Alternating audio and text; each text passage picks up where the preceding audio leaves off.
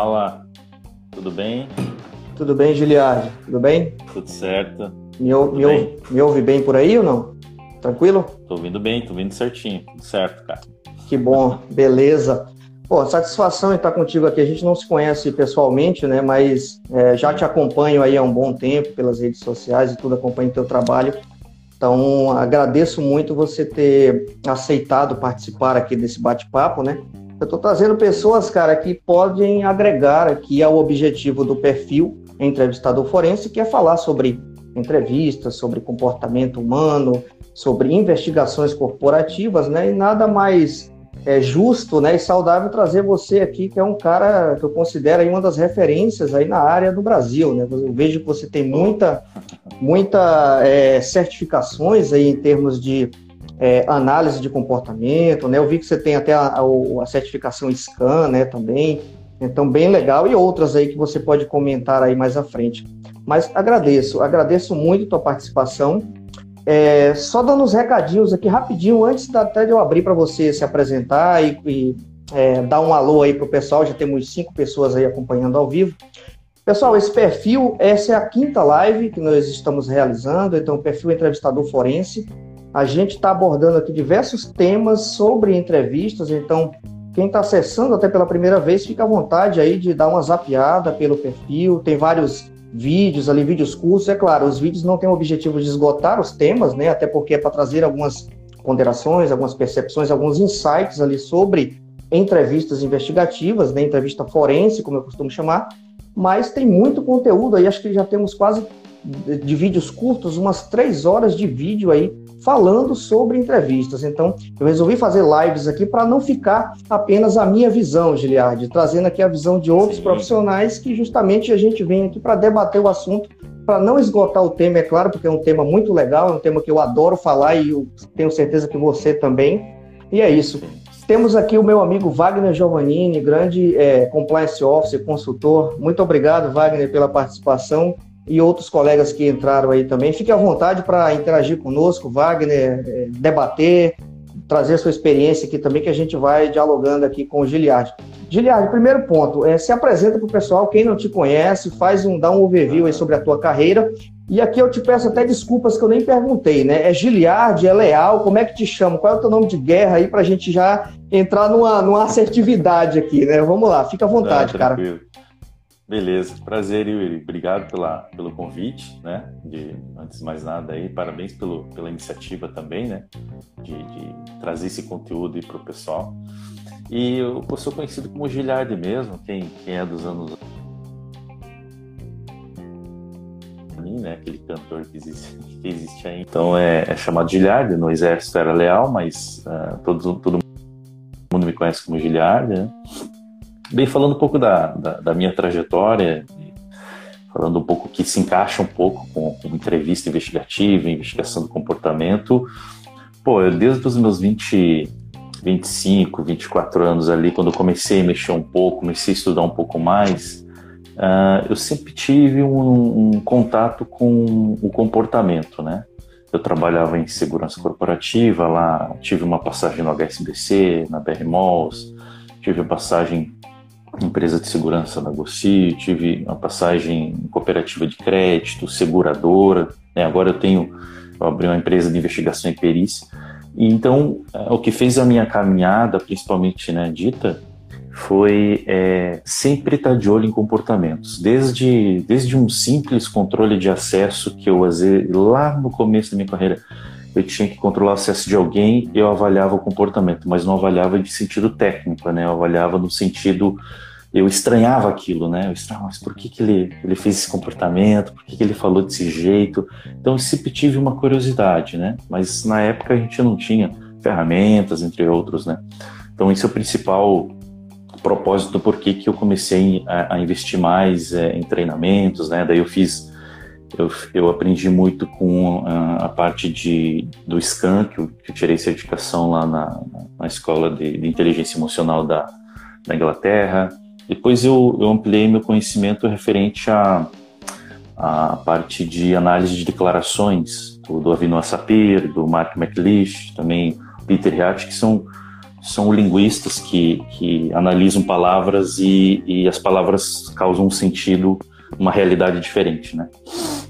E, e, e o demais desse, desse ponto, né, é, sempre foi então avaliar o comportamento, entender, né, o, o, comportamento não no sentido só comportamento quando a gente fala linguagem corporal, vamos dizer assim, né. É, mas o comportamento do porquê que a pessoa disse certa palavra naquele momento, naquele contexto e o que que muda o contexto com aquela palavra, com aquele discurso e assim por diante, né. E aí também a parte da, da linguagem corporal, onde onde a gente tem mais, vamos dizer assim, evidências científicas de, de alguns pontos, né? Porque a linguagem corporal ainda ela é, ela é menos, menos realística no contexto investigativo para buscar a verdade, né? Ela tem várias realidades para outros contextos, né, de significados, mas para a investigação é, comportamental, ela existe alguns pontos relevantes, alguns não. Né? Ok, perfeito, muito bacana entender a tua trajetória.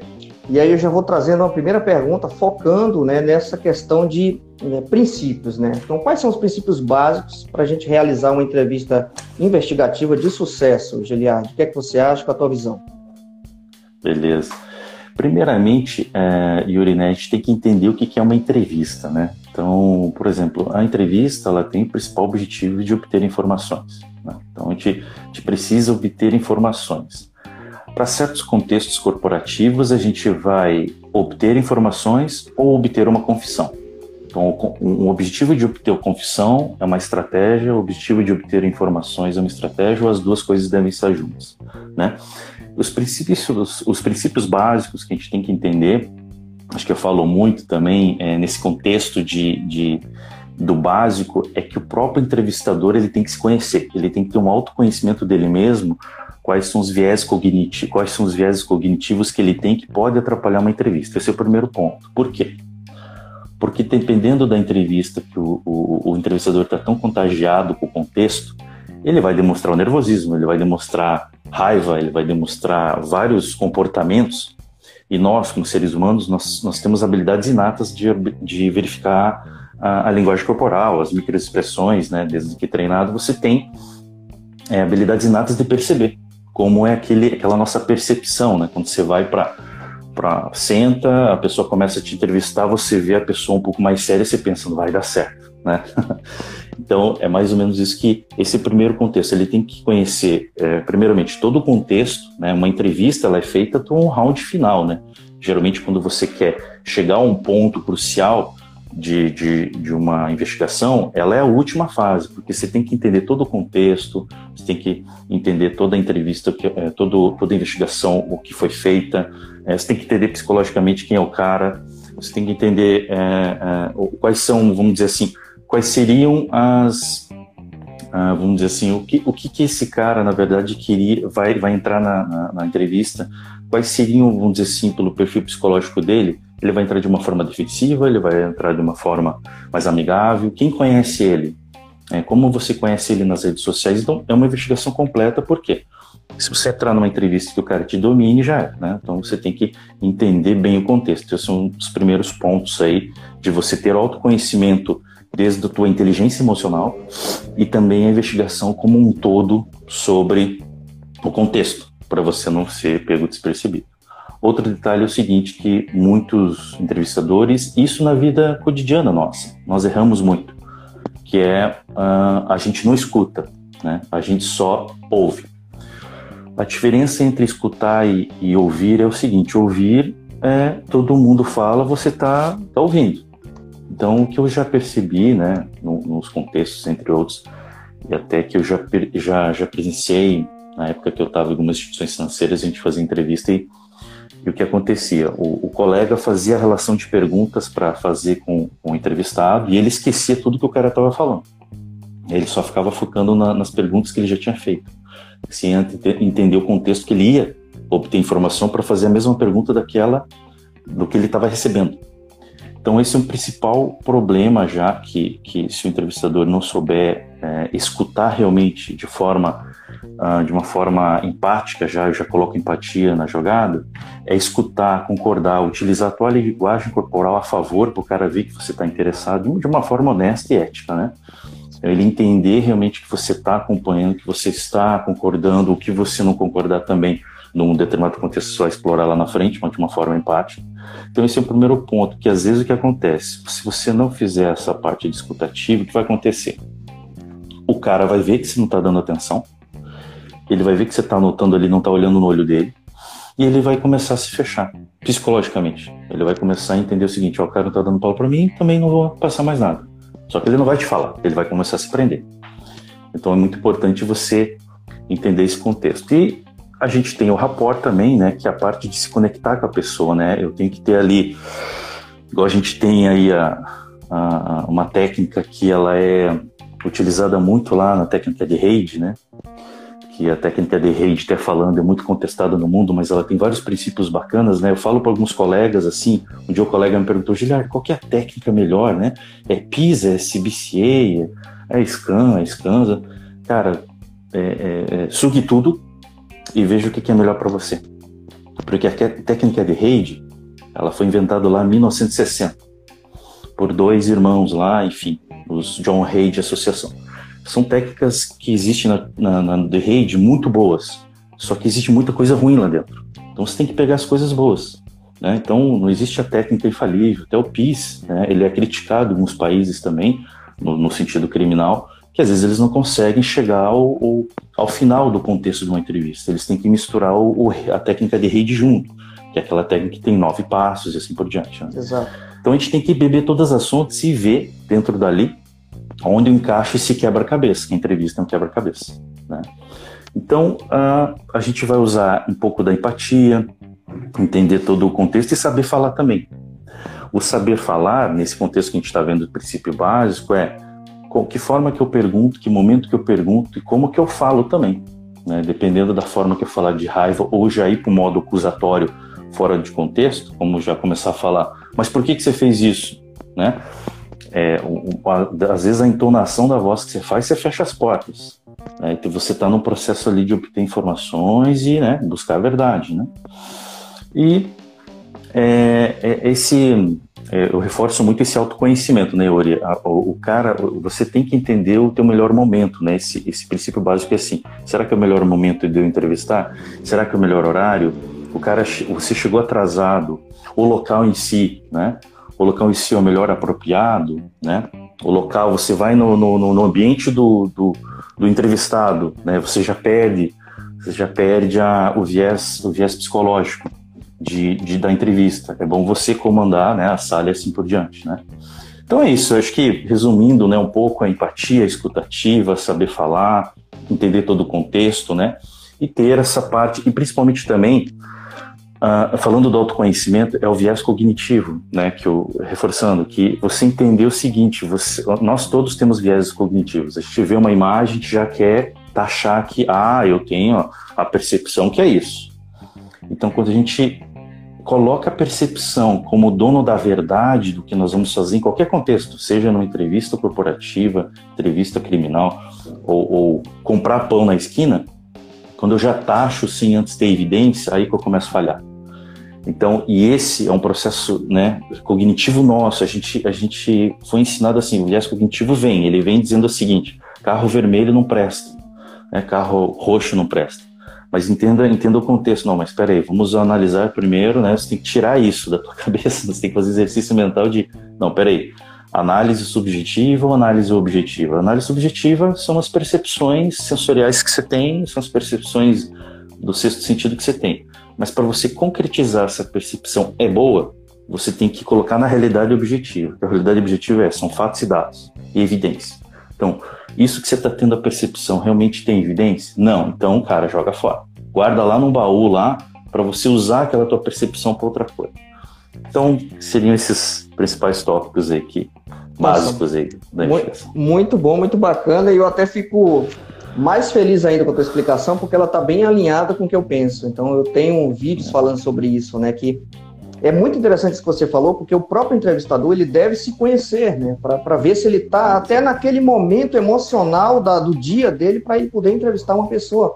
Porque às vezes a entrevista, digamos assim, pode degringolar, porque o entrevistador, apesar dele ter experiência, ele ter até evidências ali que ajudem ele na condição da entrevista, mas ele psicologicamente ele pode estar abalado por uma situação profissional, por uma situação pessoal até, e às vezes a empresa não, não observa isso, né? Seja uma, uma um, entrevistador interno, né, de alguma organização, ou até um consultor externo, como é o meu caso, às vezes nós, né, no dia a dia, a gente não está bem 100%, né? Então a gente tem que se, auto, se autoavaliar, né? Eu vou trazer uma pergunta do David aqui, que participou da, da última live comigo, e vou até juntar com uma pergunta que eu ia te fazer. O David pergunta o seguinte, ó. É, David, obrigado pela participação, cara. Bom tê-lo com você, com, conosco aqui. É, qual o comportamento humano deve ser observado antes da entrevista investigativa? Aí aqui eu, eu, eu alinho com uma pergunta que eu ia te fazer, né? Como a investigação de comportamento pode nos ajudar na entrevista, Giliar? Exato. Então, a, quando a gente fala, né, reforçando, quando a gente fala de investigação comportamental, nós estamos falando aqui da linguagem verbal e a linguagem não verbal, né? E é, como o comportamento pode nos ajudar, é, ele pode nos ajudar dando vários sinais, né? Alguns sinais que pode acontecer que não são sinais que a gente fala muito, né? Não são sinais da mentira, né? Na verdade, existe um grupo de sinais que podem ocorrer fora da linha de base. O comportamento que eu tenho que observar de forma básica, básica, o comportamento que eu tenho que identificar é o seguinte: eu, eu iniciei minha entrevista de uma forma e quando eu estou colocando um contexto mais sensível, o comportamento muda. Isso de forma básica, é aquilo que você captou, observou muito bem no início. Então a observação é o principal eu observei isso, eu não estou abordando aqui várias técnicas, né, que, que, que são cada técnica aqui para colocar, mas eu comecei a entrevista de uma forma, o cara chegou, tá um pouco nervoso, cara, eu tenho que tirar essa parte do nervosismo, isso vai me atrapalhar numa avaliação lá na frente, né? Então eu tenho que estabelecer qual que é o baseline dele, né? Qual que é a linha de base da exploração que ele faz, qual é a cadência das palavras que ele faz, como ele flui as palavras, é, como que ele se explica, qual, qual é a forma que ele está, ele está de forma né, ereta, ele está para frente, ele está para trás, né? Não que esses movimentos em específico vão dizer se está mentindo ou, ou entrou, não. Como que ele está à vontade naquele momento, né? E no momento que eu fizer uma pergunta talvez mais sensível pelo contexto, né? Ou eu vou para o tema central, principalmente assim, me conte mais como que você, é, então como que você fez então naquele dia que falaram da apropriação indébita que foi feito lá no, no galpão tal, né? Que foi visto lá, que tinha algumas câmeras, enfim, me conte um pouco lá. Então, é nesse momento a gente tem que entender como que ele vai falar das palavras, existem algumas técnicas, principalmente o básico, né? O comportamento dele, ele mudou, ele paurou, né? Ele pausou, ele, né? Ele teve uma reação ali de, de falta de saliva, vamos dizer assim, que daí a gente está falando do medo aqui, o cara engoliu seco, enfim são sina princípio de sinais a serem investigados, não são sinais que estão classificando ele como suspeito, mas são sinais que, olha, aqui está desconfortável, aqui é sensível para ele. Então, lá vou, vou, deixar passar essa parte, eu vou lá, eu vou voltar depois, eu vou fazer um, né, um, um refresh, né? Eu vou voltar ali e vou pedir para ele me comentar um pouco mais daquela cena que eu não entendi alguns detalhes ainda. E aí eu vou ver depois os movimentos ali. Então, o comportamento ele ajuda muito para a gente entender, e num, ramo de entrevista, dependendo do contexto, a gente tem lá 10 entrevistas para se fazer. A gente coloca 10 lá, analisa 10 linhas de base. E certas, certas pessoas demonstram essas reações, desde que a gente explore muito bem a linha de base, para a gente não confundir a reação normal do cara com uma reação. Eu vou ter como separar, dentro dos contextos, dentro das suspeitas e as evidências que eu tenho, quem mais passou alguns comportamentos um pouco mais sensíveis a certas perguntas e eu posso investigar um pouco mais. Então, o comportamento ele vai, vai fazer isso, né? Ele vai, vai trazer para mim alguns elementos específicos que reforçam uma investigação a mais, né? Então, é nesse sentido. Ok, perfeito. É, antes de eu entrar na próxima pergunta, é, eu, eu, tenho um tema até da pergunta anterior, das duas primeiras perguntas, que me chamou a atenção e eu queria te trazer. É, você falou em relação à parte de, é, e até trazendo o ponto que o David colocou, a parte de observar né, o entrevistado, ou seja, da gente ali ter uma interação real com ele, para que ele não, é, digamos assim, não fique é, muito mais tenso do que a entrevista já pode deixá-lo, né? E aí eu te pergunto, Giliardi, o que, que você acha da quantidade de entrevistadores, ou seja, o pessoal que está ali é, nos apoiando, né, nos auxiliando a conduzir uma entrevista. Você acha necessário ter uma pessoa até para que ela faça é, as principais apontamentos, as principais anotações, principais declarações, para que a gente, né, como ali principal interlocutor, a gente fique com aquela escutativa, como você comentou, né?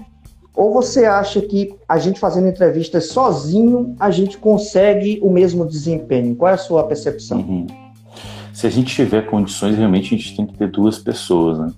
Então, um pode estar fazendo, explorando o tema e, e, os dois investigadores ali separando o que eles vão fazer as avaliações. Um pode olhar comportamento e palavras, outro fazer a sondagem exploratória em termos do, do que está sendo dito e voltar. Então, ele se concentrar na resposta, se foi assertiva a, a uma pergunta, a exploração, e o outro avalia ali uh, os comportamentos, entre outros. Então, é muito importante que, é, dentro do possível, que sejam dois, né?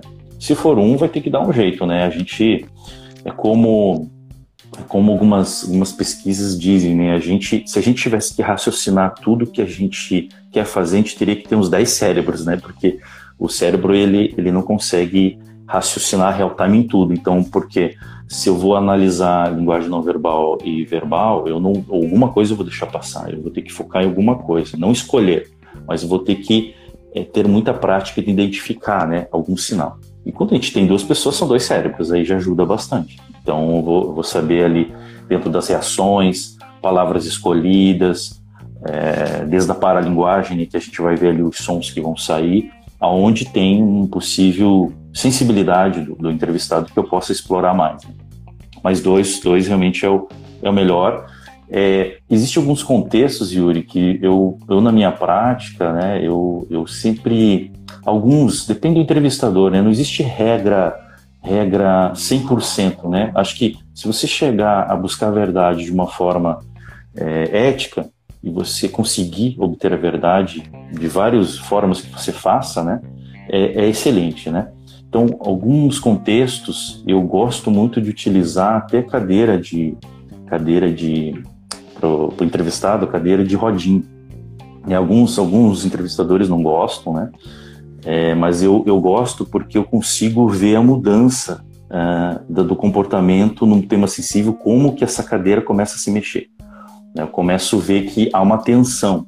Ainda eu não tenho as respostas, mas o porquê que antes não mexia agora está mexendo, né? Então, são, são detalhes, às vezes, mas que não que se detalhe mais uma vez, que eu tenho que pegar esse detalhe, mais esse outro detalhe, mais esse. Eu tenho que ter um cluster de identificar, então, um cluster de sinais que pode, então, dizer para mim aonde eu posso explorar mais. Se eu estou se eu principalmente né, no relato livre, né? Eu tenho que ter onde eu, onde eu vou dosar mais, né? Então, é, são, são pequenos detalhes, às vezes, né, que fazem muita diferença. Igual a escolha de sala também, né? É, existem várias teorias sobre escolha de salas, né? A gente tem lá o Vrige, que faz muita pesquisa sobre isso, sobre detecção de mentira e escolha de sala. Já tem várias pesquisas que, que não conseguiram diferenciar a sala de uma sala específica de outra, mas nós sabemos que, por exemplo, se eu tiver numa sala lá, tiver um monte de coisa colorida, um monte de coisa que desperte uma atenção, pode atrapalhar. Então a gente já sabe que não que eu tenha que seguir fielmente ali um checklist, que a sala tem que ter toda cinza, toda depressiva, mas a sala, na verdade, pelo contrário, tem que ser totalmente agradável para a pessoa sentir a vontade. Psicologicamente, ela sentindo a vontade, ela vai colaborar contigo. Você enjaula, coloca uma cadeira que dói a coluna do cara e dói a perna, ele vai se concentrar na dor, ele não vai falar para você nada, né? Isso no contexto corporativo como no contexto criminal, né? Exatamente. Eu, eu costumo dizer assim, né? Utilize né, o, os acessórios, por exemplo, como sala, roupa, para auxiliar na sua, na sua entrevista. Ou seja, não, não é, utilize salas na medida do possível. É claro que vai, de certa forma, prejudicar a sua entrevista, ou até roupas Exato. que possam trazer uma aversão do entrevistado para com a gente, para a gente que nós somos entrevistadores. Teve um ponto que você falou que eu achei bem curioso, que é justamente eu tô com. Para quem não, não, não, entendeu bem o que ele falou, o que o Giliard falou, quem não quem não está acostumado a fazer entrevistas, cadeira de rodinha é essa que eu estou me mexendo aqui, ó. Então, assim, eu estou numa cadeira de rodinha. E é curioso que você falou, Giliard, porque eu não, eu não percebi, eu não tinha percebido ainda por, por essa tônica que você trouxe, entendeu? Assim, Sim. de o quanto que a cadeira, mesmo ela sendo de rodinha, o quanto que ela vai mexer mais, assim, o quanto que a pessoa vai Sim, ficar se mexendo mexe. mais. Eu, particular, é, eu sei que mexe, assim, eu particularmente até, você falando, eu fiquei pensando, né? Eu, particularmente, eu gosto muito de cadeiras fixas, né? Que, que uhum. não tem rodinha, ou seja, que o, o, o, que, o que mexer ali vai ser o corpo da pessoa, né? não a cadeira. Sim. Mas uhum. é, nem sempre eu encontro isso nas empresas dos nossos clientes, ou seja, a gente se depara sim, sim. com vários cenários diferentes. Por isso que é legal do entrevistador olhar, por exemplo, é, a cadeira de rodinha com uma outra pegada, com outro viés, como você trouxe. Eu não tinha enxergado sim. dessa forma e vou passar a enxergar dessa forma agora. Muito legal essa dica até que você me trouxe para fazer a entrevista, bem bacana. Falando, ah, falando aqui, Giliard, de, de erros. Eu faço entrevista é, semanalmente, praticamente, e eu erro to, em toda entrevista. Sempre tem algo que eu erro que eu fico me, me, me policiando, né? Falo, poxa, eu poderia ter feito a pergunta de uma forma diferente, ou é, poderia ter é, organizado a sala de uma forma diferente. A gente sempre tem alguns pontos de atenção na entrevista para melhorar, né?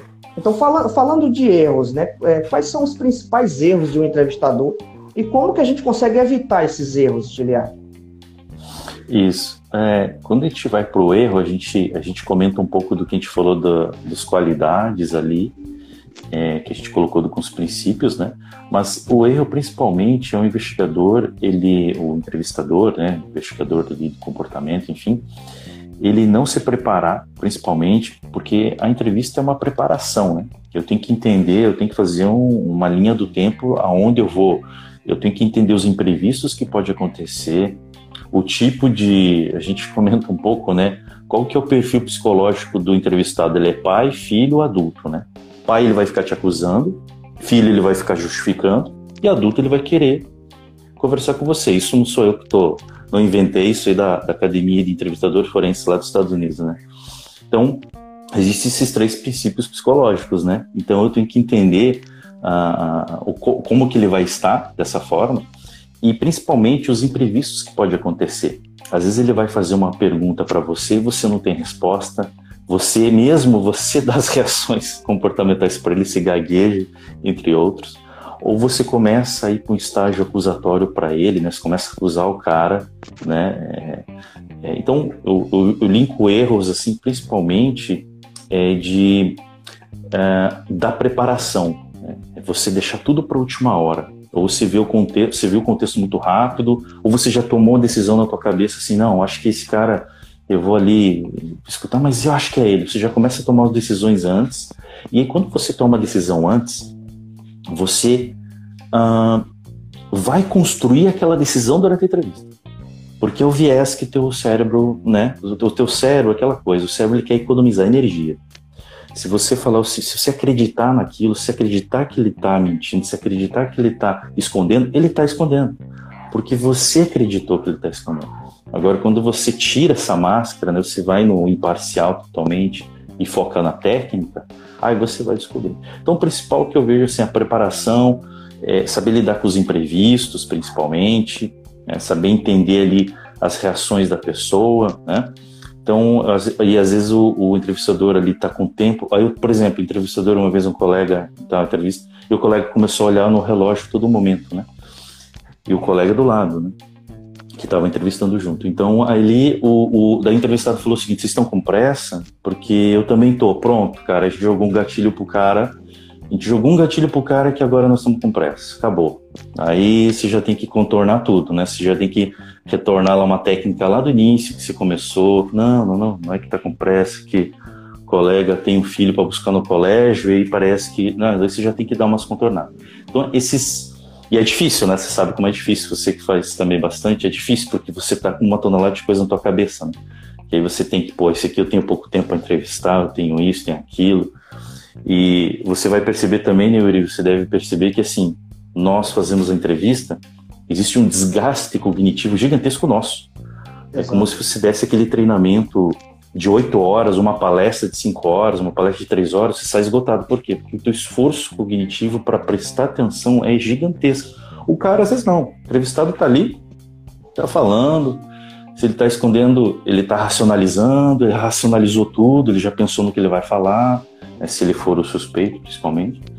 Então, preparação, que conforme eu falei ali, está preparado para os imprevistos também, imprevistos desde processo pessoas de tecnologia, né?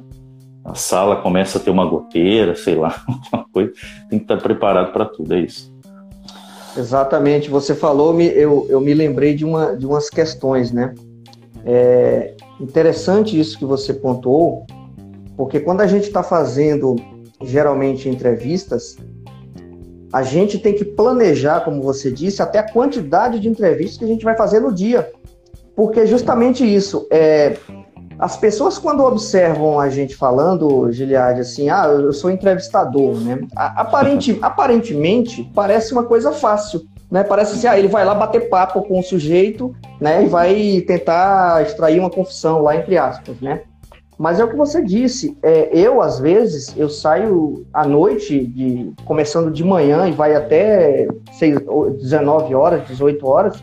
A gente que é entrevistador, a gente sai esgotado, né? Tanto nós que estamos ali conduzindo a entrevista, como até o nosso colega também que está prestando atenção ali, está digitando, está pegando aquelas principais interações com o entrevistado também, a, a, a mudança de, de baseline. Então, é muito importante que as pessoas que realizam entrevistas, elas se preparem e planejem até a quantidade que elas vão fazer de entrevistas durante o dia. Porque às vezes a pessoa não, não o entrevistador, ele não tem nem a, a, a estrutura necessária emocional e física de fazer, por exemplo, mais de três entrevistas em um dia. Porque, just, porque a gente sai lá à noite é, esgotado, esgotado realmente. Às vezes você sai parece que pegou uma, uma, uma, como diz lá no Nordeste, a gente pegou uma pisa, né? A gente pegou uma peia, porque sai totalmente esgotado. O entrevistado não, ele tá ali, ficou duas horas, duas horas e pouquinho com a gente, ou um pouco menos, de duas horas, uma hora e meia. O cara sai dali, dependendo de como for o conteúdo da entrevista, ele vai embora e vida que segue.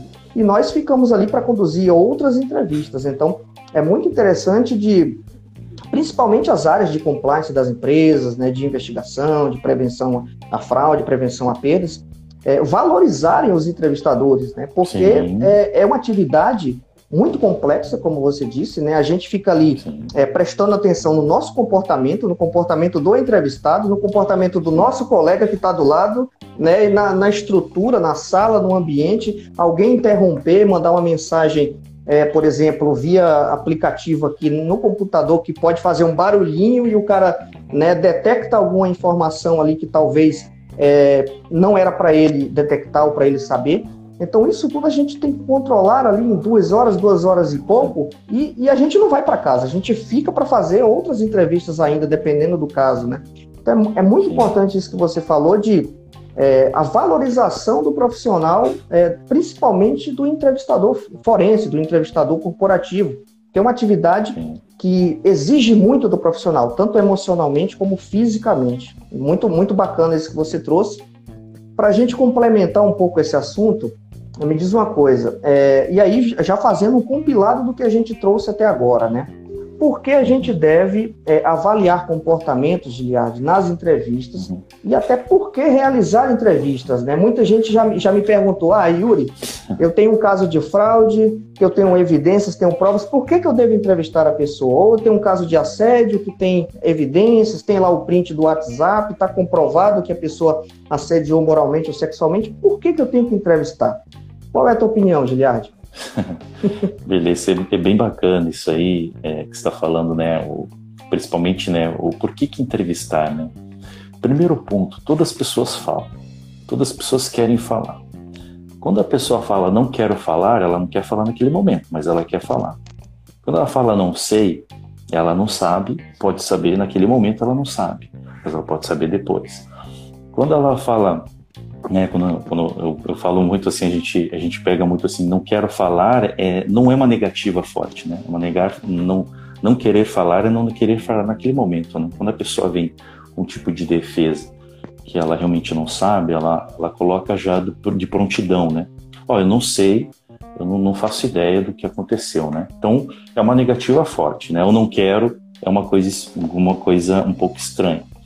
É, e a, a entrevista em si, ela é importante porque a gente não sabe o tamanho desse problema que a gente está analisando, o quanto que as pessoas sabem de informações. Todo mundo sabe uma coisa diferente, todo mundo tem um conhecimento diferente, cada um tem um ponto de vista diferente, cada um estava na cena em específico, em, em um ponto de vista diferente.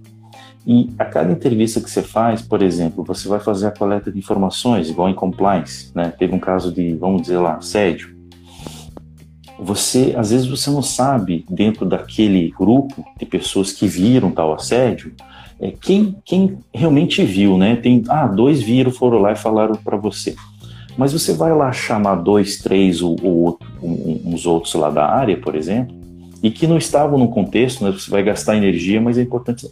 Ele vai ter um outro ponto de vista. Olha, eu vi, estava lá aproximado, ele vem com aqueles detalhes sensoriais, né? Espaço, principalmente, que é interessante a gente saber como que ele explora esses detalhes, né? Então ele vai lá vai comentar, olha, eu vi bem, foi bem forte a reação, ela se espantou. Então, olha, olha que detalhe interessante. Então ele está me trazendo aqui detalhes emocionais, ele está me trazendo detalhes aqui de surpresa. Ele te, fez uma cara até de uma expressão até de sentimento no momento, né? Que ele fez até uma expressão de raiva no momento. Ele lembrou. Então, né? pô, ele percebeu. Ele percebeu, ele incorporou, ele fez o ponto de vista que a técnica também, né? É, é o outro ponto de vista. Ele, tá, ele entrou dentro do personagem, né? A gente pode fazer esse estímulo também, ó. Entre, entre lá de volta na sala, né? Não é hipnose, né? Mas faça, faça de volta lá. Entre como se estivesse lá de volta. Veja de volta lá como estava. Ele passando esses detalhes é muito importante, porque às vezes você vai diferenciar esse detalhe. Lógico que você vai ter que fazer uma investigação do, do, dos relatos, né? Mas esse pode ter um detalhe específico que não tinha antes. Por exemplo, você vai perguntar assim, me diga como que ela estava, né, para você comparar a análise da veracidade das informações, né? Às vezes o cara quer acusar o outro, né? Quer, quer fazer mal para o outro e denuncia, né? Isso a gente sabe que acontece muito. Às vezes ele fala um nível de detalhe gigantesco do contexto, que era aquele momento que estava mesmo. Você também já tinha um nível de detalhe lá, por exemplo, até de roupa da pessoa, como ela estava. Né? Então ele comenta do nível de detalhe que realmente ele estava lá. E ninguém tinha pensado que ele estaria. Então a, a, por que fazer entrevista? Né? É uma forma de a gente fazer uma coleta de informações gigantesca, uma riqueza. Se a gente olhar hoje os dados estatísticos do mundo, até criminal, 90% das testemunhas criminais hoje, elas possuem o cunho de importância do testemunho. Então, mesmo que a gente tenha DNA, mesmo que a gente tenha todo o contexto forense, esse contexto forense aparece poucas vezes ainda, no universo de milhares, né? Então, o testemunho ainda, isso no mundo, no Brasil é 90%. Foi feito uma pesquisa com a Lilian, uma doutora em ciência cognitiva do Rio Grande do Sul. E uh, nos Estados Unidos, aí do Ray Bull, que ele fez uma pesquisa, lá é 85%. Então, não, não é que o Brasil é ruim, é que o contexto, né, e eu estou indo para o lado criminal, né, a gente falou um pouquinho do corporativo, mas o lado criminal também. É, o testemunho é muito importante.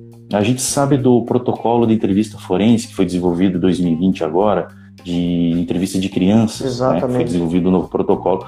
A importância da coleta de informação, a forma de você explorar, né? Então, a, a, essa, essa informação, buscar informações, a forma que a pessoa venha, venha e, e aí você sabe que existem as técnicas de como extrair essas informações, né? Fazer um, uma, uma coleta de informações ali, a entrevista cognitiva, que é muito importante, né? Então, entrevistar é tudo, né? É, é, é, é descobrir a verdade, né? É, é, o detalhe ao máximo da importância para que a gente consiga, então, ter o melhor desfecho na, na, investigação, entre outros, que a gente venha fazendo. Exatamente. Muito bom. E trazendo é, é, esse tema que você trouxe, né, do protocolo que foi desenvolvido agora em 2020, eu estou até lendo já o protocolo, vou fazer um vídeo aqui no perfil em breve comentando, é comentando algumas coisinhas desse protocolo aí. Então quem, quem ainda não, não teve acesso, é só dar, dar um Google aí que você consegue baixar um PDF é, fácil ali, do, até do, do se eu não me engano, é, eu, depois eu posto aqui até no link, já que a gente está falando disso, eu vou postar no link da nossa live aqui, quem quiser dar uma olhadinha lá, mas eu vou fazer um vídeo sobre isso que é bem interessante é, testemunhos né, de crianças e adolescentes, uhum. né? Também é bem uhum. legal isso. Para a gente finalizar aqui, até por questão do tempo do, do Instagram, né, Giliard? Sim, sim. Eu, eu queria de você dois pontos, né? Aí se você conseguir resumir, seria bacana para mim aqui. É, dá uma dica para entrevistadores, né? Até os experientes, já que estão nos assistindo, né, pessoal aí. Eu, eu aqui contigo aprendi aqui muito do que você falou, então eu estou sempre assimilando conhecimento aqui contigo. Sim. Mas é, para quem está querendo ingressar na área, né? O pessoal que é da área de compliance ali, que gosta, ah, eu achei interessante ali, acompanhei uma entrevista de um caso de fraude, de um caso de assédio, quero me aperfeiçoar. Que dicas você daria para quem está começando aí na área e até para quem está é, realmente, quem é experiente na área, que sempre é bom a gente ouvir comentários sobre o assunto? Bem, primeiro, acho que a, a principal característica, acho que não querendo aqui diferenciar, mas eu acho que mulheres têm, têm uma aptidão grande nesse tema, é, porque elas são melhores observadores que a gente, a gente tem que confessar isso. Sim. isso as mulheres têm um, um ponto gigantesco em si, entrevistadoras, que eu vejo poucas mulheres entrevistadoras Sim. também. Sim, né? e até só fazendo, então... só fazendo uma parte rapidinho, né? Você tocou nesse assunto, na hora que você trouxe aquela questão que a gente tem que ficar prestando atenção em várias coisas ao mesmo tempo na entrevista, a mulher tira de letra, porque eu sou assim, eu, só, eu só, consigo prestar atenção em uma ou duas coisas. Se me colocar é. três coisas para eu prestar atenção na sala, já dá um piripaque aqui na cabeça, entendeu? Então, é. tem, eu conheço muitas entrevistadoras eficientes na, na área, né? Mas realmente, a gente. E, e até trazendo um spoiler, né? Na próxima live eu vou trazer uma mulher aqui para falar de entrevista Bom. e investigação. Mas desculpa, é, eu... te, desculpa te atrapalhar. Não, não, tranquilo. eu, eu sei que minha mulher é, é, Eu sou perito judicial também, né? Eu faço análise para justiça de falsificação de assinatura, né? Durante toda a minha trajetória profissional, a maioria das minhas equipes de fraude, de entrevistas, sempre foram mulheres, tá? O homem, uh, ele precisa de um pouquinho mais. Não é todos, né?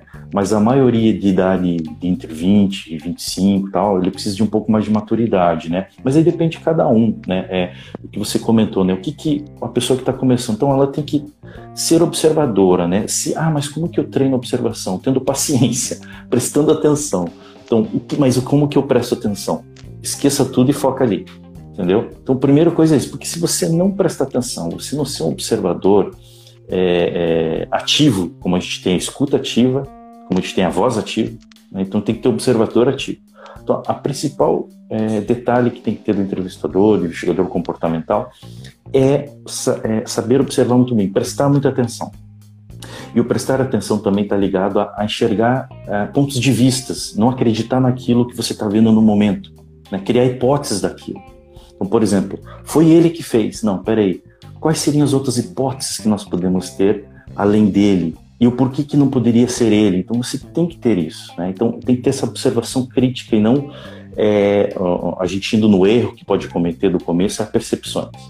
Então, primeiro é isso, é a leitura de alguns livros que a gente sabe que tem aí, de, de a gente pode dar umas dicas depois de livros. Eu mesmo ministro o curso de, de investigação comportamental, que também ali eu, eu, eu faço eu tenho mais de 20 vídeos práticos de como identificar através da técnica SCAN e um pouco de de, de, de, várias técnicas, como que te encontrar esses sinais comportamentais dentro do meu curso, não fazendo jabá aqui não, Yuri. Não, tranquilo, Mas, tranquilo. É, tem o curso que eu ministro, né? Tem cursos de entrevistas que tem no mercado também. Então, acho que o princípio é assim, tem que gostar muito, tem que ser muito observador, tem que gostar, até, eu indico até séries de TV que é interessante também assistir, eu gosto muito do Mentalist, que ele aplica muita coisa, ele aplica rede, ele aplica PIS, ele aplica hipnose. Tem vários contextos ali que é, é ficção, mas tem muita coisa que ele faz que é verdadeira. Que aí tem o suporte do FBI, enfim, ali, dos, dos caras que são especialistas em comportamento. Então tem algumas séries interessantes de você ver, estimular tua, tua mente a, a investigar, né? E livros, né? Tem alguns livros aqui que posso indicar, né? E também os cursos, que é interessante também, né? Então, acho que é um, é um começo e o resto a, a, natureza vai cuidando. A natureza, né? A natureza é a prática. Então, é a prática de você investigar e assim por diante, né? Fechando um pouco, Yuri, queria te comentar uma coisa que aconteceu comigo, bem interessante, que daí toca no entrevistador, uma vivência real minha, eu sendo entrevistado. o que que aconteceu? Até foi o motivo que eu te passei a data, né? Do, da, nossa, da nossa entrevista aqui, que eu passei por uma cirurgia, né, uma cirurgia simples. Mas o que aconteceu? Olha só que interessante a gente ativando o modo entrevistador, entrevistado. Eu, passei, eu morei no Rio de Janeiro, né, é, um tempo, eu tinha um desafio profissional lá, e eu passei por cinco médicos, cinco médicos. Os cinco médicos sempre me perguntaram, porque o médico é um entrevistador, ele tem que ser melhor até que a gente. Então, um, um para mim, um grande entrevistador na ficção, mas é o Dr. House. Ele é um grande investigador, o Dr. House, né? Ele até é inspirado no Sherlock Holmes, né? Mas é ficção, mas é bacana. É bacana saber. Então, o que aconteceu? Cinco, cinco, eu fiz cinco exames com cinco médicos, não achavam o meu problema, não acharam o meu problema. Aí um dia, voltei para o sul aqui, fui fazer um, o sexto exame, sexto, sexto médico. Ele me fez uma pergunta que eu tinha na minha memória como responder, mas ninguém provocou essa pergunta sem eu passar. Aí a gente volta àquele contexto que a gente estava falando do porquê que é importante a entrevista. Uh, ele me fez a Giliardi, você fez esse exame aqui, você sente isso? Eu falei, sim, eu sinto, sinto isso, isso, isso, isso. Nossa, mas o pessoal não te perguntou isso lá, não? Não, não me perguntou. Eu sinto isso desde sempre. Nossa, então eu sei teu problema. É isso aqui, isso aqui, isso aqui, pronto. Veio a cirurgia resolver meu problema. Mas foi uma pergunta. Uma pergunta que ele fez porque ele entendeu o contexto. Ele investigou o contexto, ele teve calma para observar. E ele fez uma pergunta simples. Eu tinha essa resposta para todos, mas só um soube evocar minha memória de buscar essa informação. Aí que é o entrevistador de sucesso, cara. É aquele cara que entende o contexto, sabe fazer as investigações e era nada complexo, não. Ele fez uma pergunta que eu soube responder e foi o diagnóstico final para a cirurgia. Então, essa é uma vivência prática que eu tive, mas eu não como entrevistador. Ele, eu sendo entrevistado. E eu, eu, na hora, eu falei, caraca, sacada que ele teve, ó. Ele soube perguntar, ele soube buscar uma coisa que eu não sabia que era importante. Então, isso é mais uma dica para o entrevistador. Não, não tire da tua cabeça o óbvio. Faça o óbvio acontecer também. Faça perguntas, faça questões óbvias, porque se tirar o óbvio da tua cabeça e colocar suas perguntas relevantes, você vai passar batido numa coisa que, que é evidente cabalmente para ele, mas você não obteve dele a resposta, da boca dele a resposta. Exatamente. Poxa, que legal, hein? Que bacana você trazer essa experiência aí real sua, né? E eu sempre comento, né? Não existe pergunta boba, pergunta óbvia. É, é, é melhor, é melhor. Aqui outra dica para os entrevistadores. É melhor você fazer a pergunta do que depois chegar em casa, chegar na empresa e dizer, poxa, eu devia ter feito aquela pergunta. Porque sempre vai vir alguma resposta interessante, alguma resposta que agregue, ou até que não agregue, mas pelo menos você não sai da entrevista com aquela pulga atrás da orelha. Poxa, por que, que eu não fiz aquela pergunta? Deveria ter feito, né? Não ia nem é, impactar negativamente na entrevista, deveria ter feito a pergunta. Então, bem, bem bacana isso daí. E um outro ponto que eu acho legal, Giliard, até para a gente fechar nosso bate-papo aqui, infelizmente, na verdade, né? Porque eu, que, eu queria te explorar mais aqui, eu ia fazer um curso grátis aqui contigo, na verdade. Mas, mas um ponto, e até trazendo para você depois fazer suas colocações finais, que é justamente esse, né? Da gente, é, o que você falou é, não ficar bitolado apenas uma coisa, apenas situa situações que acontecem até no nosso cotidiano, seja pessoal, profissional, a gente pegando algumas sacadas do dia a dia nosso como pessoa, a gente consegue Exato. fazer uma entrevista bem melhor, na é verdade? Exatamente. Eu, eu julgo, Yuri, principalmente que o entrevistador ele não é só entrevistador, ele é um profissional de inteligência. Então eu tenho que ter a sacada, isso é treino. Eu tenho que ter a sacada o seguinte: por que, que ele me respondeu daquela forma, naquele contexto, daquela forma? Será que ele está bem? Será que ele não está bem? Vou investigar se está bem e não fazer pré-julgamentos. Mas é, é, é, um processo de inteligência. Entrevista ela está conectada com inteligência. Então é inteligência da, da vida humana, né? a inteligência do humano. Então o comportamento ele fala a todo momento. Não é o corpo fala não. O comportamento geral fala a todo momento. Então e você sabe muito bem de, de um parente, da tua mulher, do teu amigo, você sabe o baseline dele de cinco anos. Se você faz uma pergunta para ele específica e ele responde de uma forma totalmente diferente que você sabe de algumas técnicas que, que dá para observar, você vai ver que tem algo ali. Né? E muitas vezes o investigador erra, Yuri, que ele vai direto ao ataque. Em vez de ele entender que, hum, peguei aqui, pera, deixa eu dar um time, deixa eu voltar. Né? E muita gente erra o seguinte: eu pego um gatilho e já vou para cima e aí a pessoa se fecha, aí ela não fala mais. Exatamente. Então tem que entender esse gatilho sensível que foi um, aquele atropelou. Então, pô, pera, agora eu vou fazer um outro tema, né? Vou pegar um outro tema, vou colocar um tema aqui, depois eu chego naquele tema lá que ficou sensível para ele. Então é, é, é, um processo de inteligência. O entrevistador não é um simples entrevistador, ele é um investigador de inteligência. Exatamente. Poxa, muito legal, cara. Eu ainda tinha. A gente combinou poucas perguntas aqui, né? Mas eu tinha mais outras aqui do nosso bate-papo que foi rolando para fazer para você. Mas infelizmente, é, até por questão do tempo do Instagram, que é apenas uma hora, senão a gente vai cortar nossa live no meio aqui. Giliardi, fica à vontade para fazer suas considerações finais, cara. Eu agradeço muito, gostei muito do bate-papo realmente. E quem está acompanhando ao vivo aqui, a gente teve em torno aqui de 10 pessoas, 10, 11 pessoas aqui acompanhando ao vivo a gente. Eu vou postar na sequência essa live aí para o pessoal, quem não conseguiu acompanhar agora. Mas, poxa, muito legal, aprendi muito contigo aqui e espero também que esse nosso bate-papo tenha contribuído aí para a sua evolução profissional também. Muito obrigado. Muito obrigado, Yuri. Agradeço mais uma vez o convite. Assim, re resumindo, né, a gente é suspeito por falar, você é entrevistador. Eu acho que entrevistar é um processo de inteligência para a busca da verdade, é muito mais do que só entrevistar. É entender as pessoas e saber fazer o melhor, entendeu? É, e você sabe muito bem como entrevistador que a todo momento você entrevista, até falando com o cachorro você entrevista. Até o comportamento do cachorro você sabe quando ele não está bem. Então isso é foco, né? E o entrevistador é um processo de inteligência do comportamento. Não só entrevistar naquele momento profissional. É isso. Legal, cara. Obrigado, muito obrigado realmente pela tua participação. É, só a gente tem aqui alguns minutos que eu estou controlando o tempo no relógio aqui. É, fala da tua, da tua consultoria, pode falar o nome aí, os cursos, nem problema nenhum não. Fica à vontade aí para fazer não, um, para falar. Sim, beleza. Bem, eu, eu sou sócio proprietário da Ágil Investigação e Perícia, né? então a gente realiza curso de, de investigação comportamental, tem um de entrevista investigativa que eu vou lançar para 2022. Né?